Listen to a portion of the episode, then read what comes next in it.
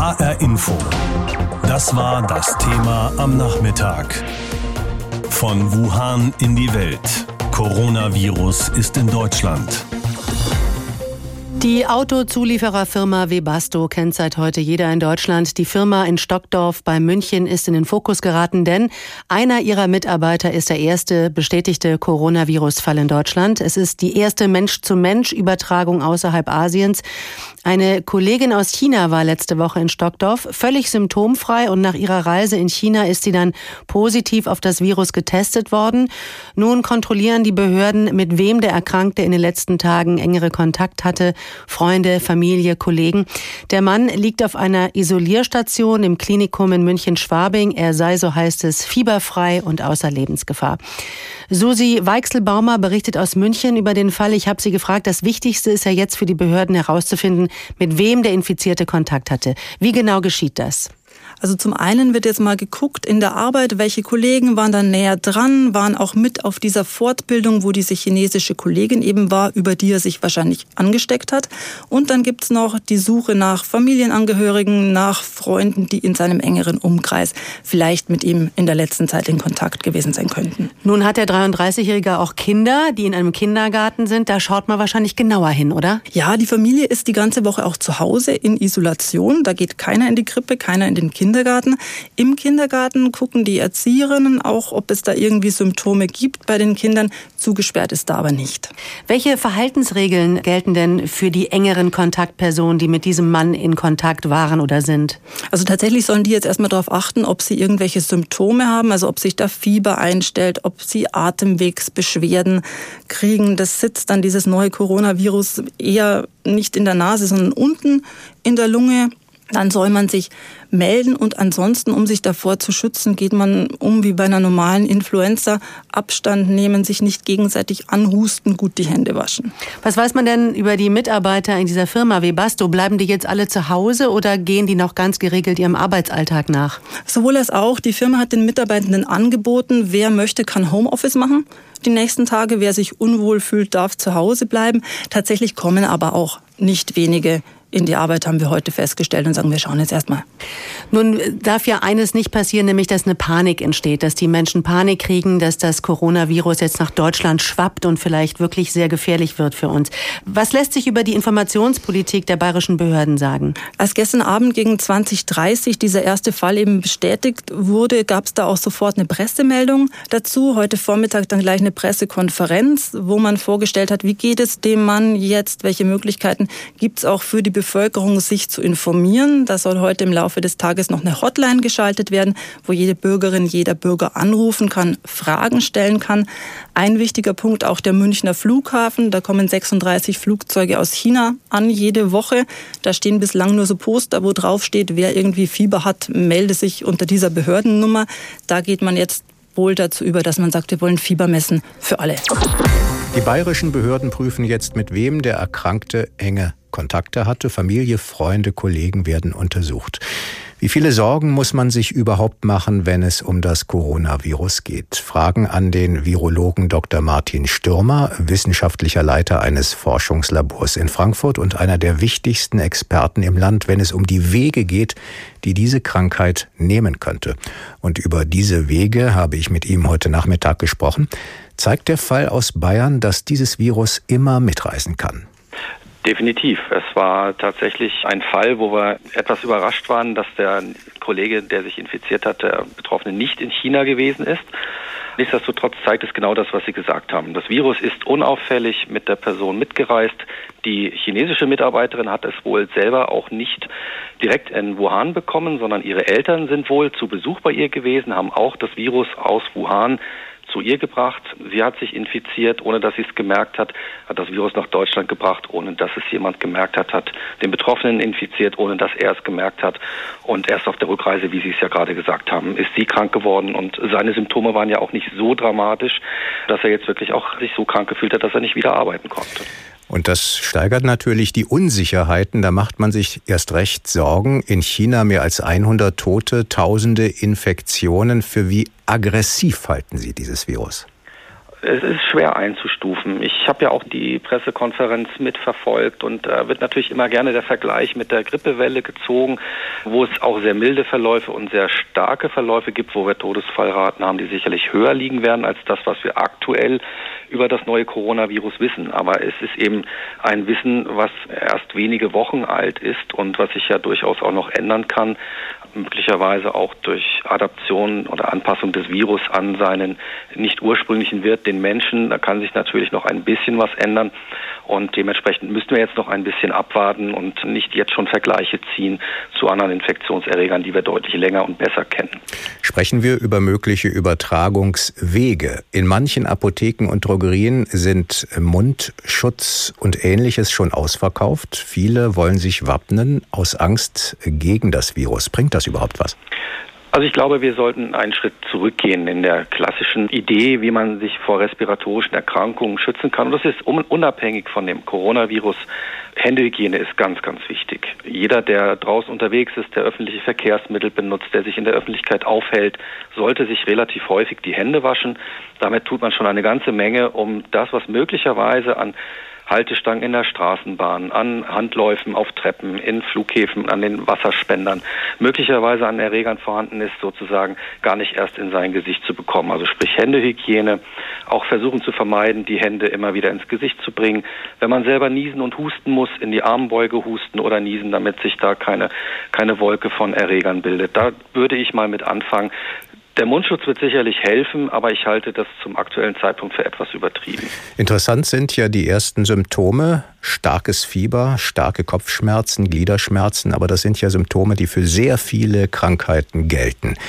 Ja, muss man jetzt nicht damit rechnen, dass viele Leute in die Notaufnahme gehen, weil sie eben befürchten, von diesem Virus befallen zu sein? Das, glaube ich, muss man nicht befürchten. Wenn Sie jetzt jemanden von der Notaufnahme fragen würden, würde er wahrscheinlich sagen, das ist schon der Fall. Ich würde mal denken, dass wir erst nach der Reiseanalyse noch aktuell gucken sollten und gucken müssten, wenn wir über Verdachtsfälle reden, die man jetzt als zum Beispiel Hausarzt tatsächlich in die Notaufnahmen schickt mit dem Verdacht auf ein Coronavirus. Aktuell muss man in der Region gewesen sein oder eben Kontakt zu jemandem aus dieser Region haben. Natürlich wird der Fall, den wir heute präsentiert bekommen haben, da ist es um drei Ecken, dass ein Kontakt nach China oder nach Wuhan nachweisbar war. Das macht es natürlich immer etwas schwieriger, so eine Anamnese zu heben. Aber wir haben die Grippesaison geht los, wir haben Erkältungssaison, es wird sehr, sehr viele geben, die diese Symptome haben, ohne dass sie wirklich das neue Coronavirus haben. Das macht es nicht leichter. Vor 20 Jahren hatten wir die SARS-Seuche. Damals gab es viel Kritik an den Behörden, auch an der Weltgesundheitsorganisation. Da sei viel zu wenig getan worden. Und ja, man muss sagen, ein bisschen Misstrauen ist da noch übrig geblieben. Hat man daraus gelernt? Zum einen, ich war ja live dabei, als wir über SARS versucht haben, den SARS-Erreger zu charakterisieren. Frankfurt war eins der beteiligten Labore in der Taskforce der WHO und wir haben jeden Tag Telefonkonferenzen geführt und versucht, diesen Erreger zu charakterisieren.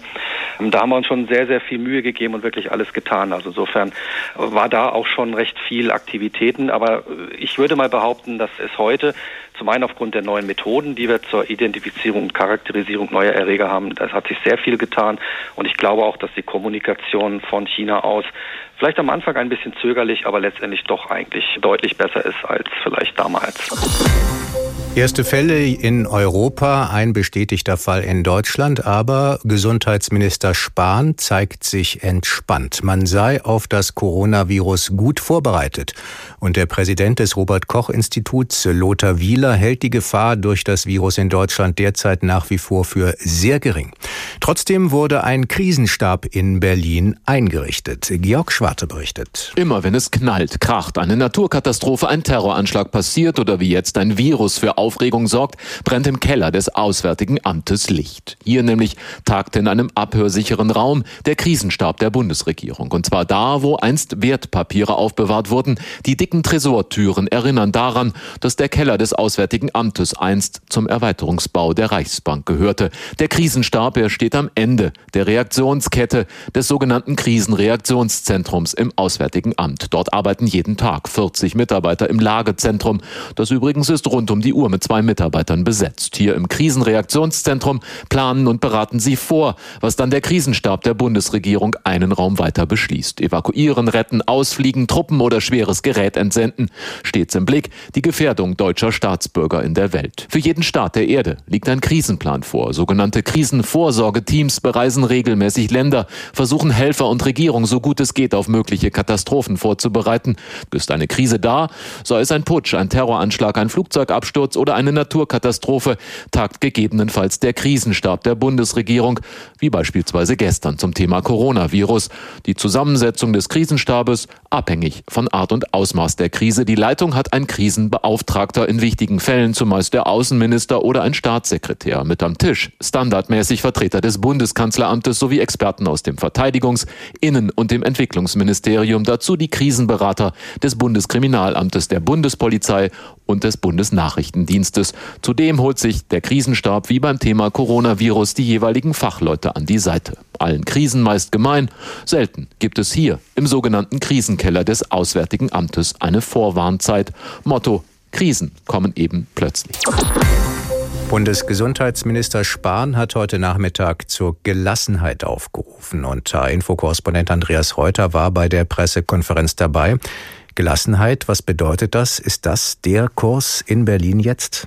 Also er hat gesagt äh, und auch auf die Stellungnahmen des Robert Koch Instituts schon im Vorfeld verwiesen. Die hatten ja gesagt, na ja, es ist schon wahrscheinlich, dass auch in anderen Ländern jetzt einzelne Fälle gemeldet werden und auftreten und nachgewiesen werden können. Das sei nun also jetzt passiert. Deswegen sagt der Gesundheitsminister, er sei auch jetzt nicht besonders überrascht worden von diesem neuen Fall. Es war zu erwarten, dass der Coronavirus auch Deutschland äh, erreicht. Der Fall in Bayern zeigt aber eben auch, dass wir gut vorbereitet sind, dass die Informationen zwischen Bund und Ländern und international gut funktionieren, dass wir vor allem aber auch mit den Notfallplänen, den Meldeketten, den Möglichkeiten, die wir in unserem Gesundheitswesen in Deutschland auch zur Versorgung von entsprechend infizierten Patientinnen und Patienten haben, dann auch gut zusammenwirken. Und die Schlussfolgerung des Bundesgesundheitsministers, die Gefahr für die Menschen in Deutschland sei weiterhin gering.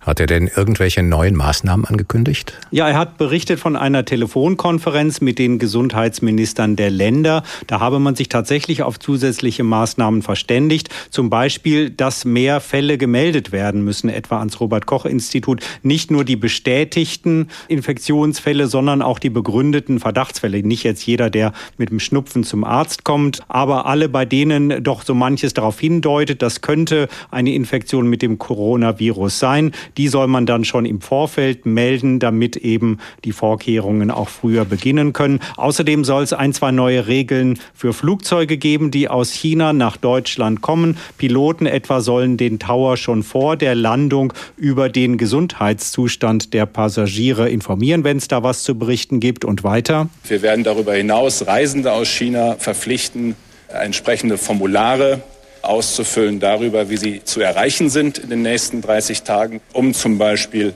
im Falle einer Infektion Kontaktpersonen ausfindig machen zu können, Sitzpläne zu haben, wer hat neben wem gesessen, damit wir dann eben entsprechend die Leute auch gut erreichen können. Aber auch das betonte Jens Spahn, Fiebermessstationen am Flughafen werde man auch weiterhin nicht einrichten. In China gibt es schon mehr als 100 Tote. Ist die Bundesregierung denn zufrieden mit dem, was an Informationen aus China kommt? Also jedenfalls viel zufriedener als vor ungefähr 17, 18 Jahren, als es die SARS-Epidemie gab. Da hatte man den Eindruck, oder es war tatsächlich so, dass die chinesische Führung versucht hat, die Sache lange runterzuspielen, zu vertuschen, nichts nach draußen zu geben. Das ist jetzt ganz anders, heißt es. Also jetzt wird relativ offen für dortige Verhältnisse mit den Daten, den Erkenntnissen Erkenntnissen rund um diese Krankheit umgegangen und auch international gut gemeldet. Und da schauen wir jetzt nach Hessen. Hier gibt es noch keinen Fall. Trotzdem sind die Behörden hier alarmiert, vor allem die Krankenhäuser, die Uniklinik in Frankfurt, Marburg und Gießen ebenso. Und auch auf dem Flughafen in Frankfurt gibt es gewisse Aufmerksamkeit. Besonders die beiden Häuser des Uniklinikums in Marburg und Gießen, Die sind nicht in Alarmstellung, aber sie sind vorbereitet, denn hier laufen viele verschiedene Fäden zusammen. In Gießen sitzen zum Beispiel nicht nur die wichtigsten Fachärzte für Lungen- und Infektionskrankheiten, hier wird auch am Coronavirus geforscht. Dazu HR-Inforeporterin Eva Rössler. Am Frankfurter Flughafen läuft auf den ersten Blick alles so wie sonst. Ganz vereinzelt sieht man Passagiere mit Mundschutz. Auf den zweiten Blick fällt auf, Monitore und Bildschirme informieren über das Coronavirus. Aber ansonsten same procedure as every day. Selbst die Wärmebildkameras beim Check-in sind nicht im Einsatz. Mit den Kameras werden Passagiere auf Fieber hin durchleuchtet. Szenenwechsel. Auf der Intensivstation für Innere Medizin im Uniklinikum in Gießen ist es ebenfalls ruhig. Im Hintergrund laufen jedoch die Vorbereitungen für einen möglichen ersten Coronavirus-Fall. Susanne Herold ist Expertin für Infektionserkrankungen der Lunge und weiß um die Tücken des Erregers.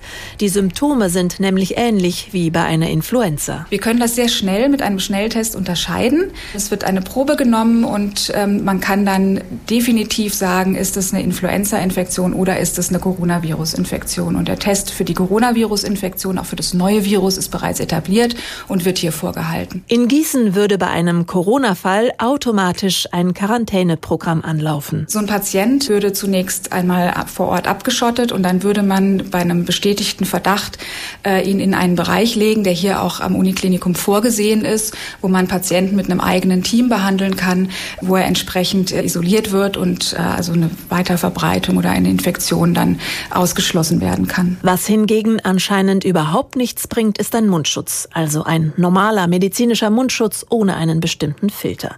Außerdem sind alle Modelle zurzeit in Hessen wohl in den entsprechenden Großmärkten und in sehr vielen Apotheken ausverkauft. So wie zum Beispiel in der Rathausapotheke in Eppstein im Main-Taunus-Kreis.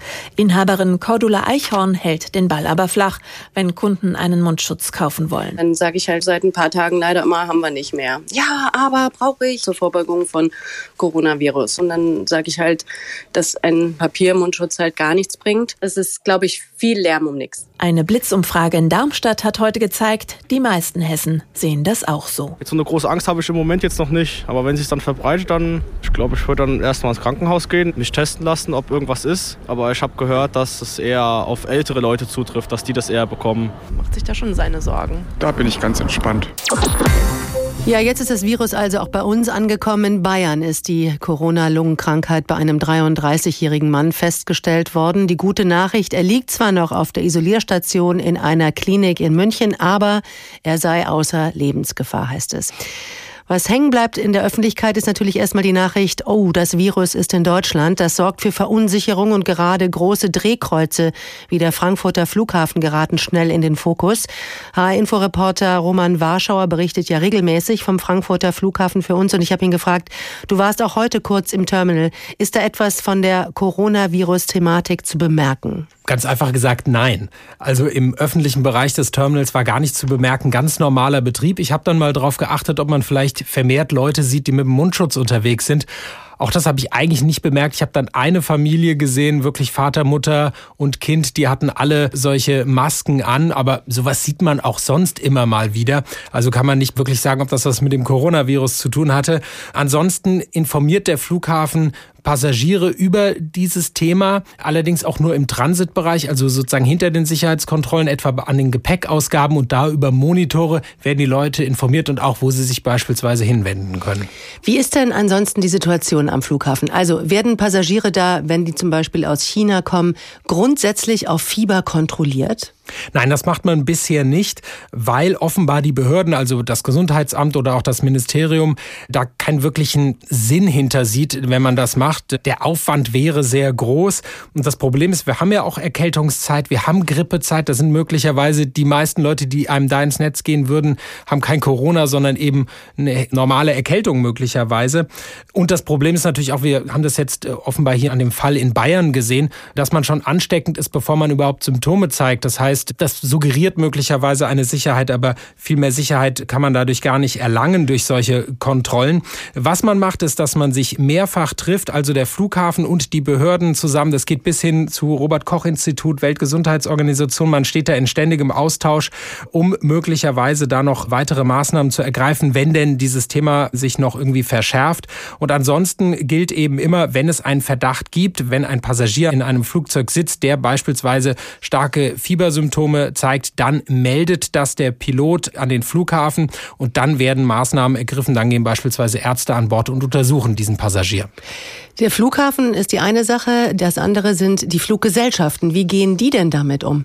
Ja, ganz unterschiedlich. Bei der Lufthansa beispielsweise, da hält man sich recht stark zurück, sagt, klar, man kümmere sich um die Sicherheit der Passagiere und Mitarbeiter. Man gebe auch beispielsweise einen Mundschutz aus, beziehungsweise der Crew sei es freigestellt, auf der Langstrecke, beispielsweise nach China oder auch nach Hongkong, einen Mundschutz zu tragen. Aber man sieht da jetzt erstmal keine allzu große akute Gefahr. Anders macht es beispielsweise Qatar Airways, die sagen, man kann seine Flüge stornieren oder auch umbuchen, kostenlos bis in den Februar hinein. Dreimal pro Stunde ein Thema. Das Thema in HR Info. Am Morgen und am Nachmittag.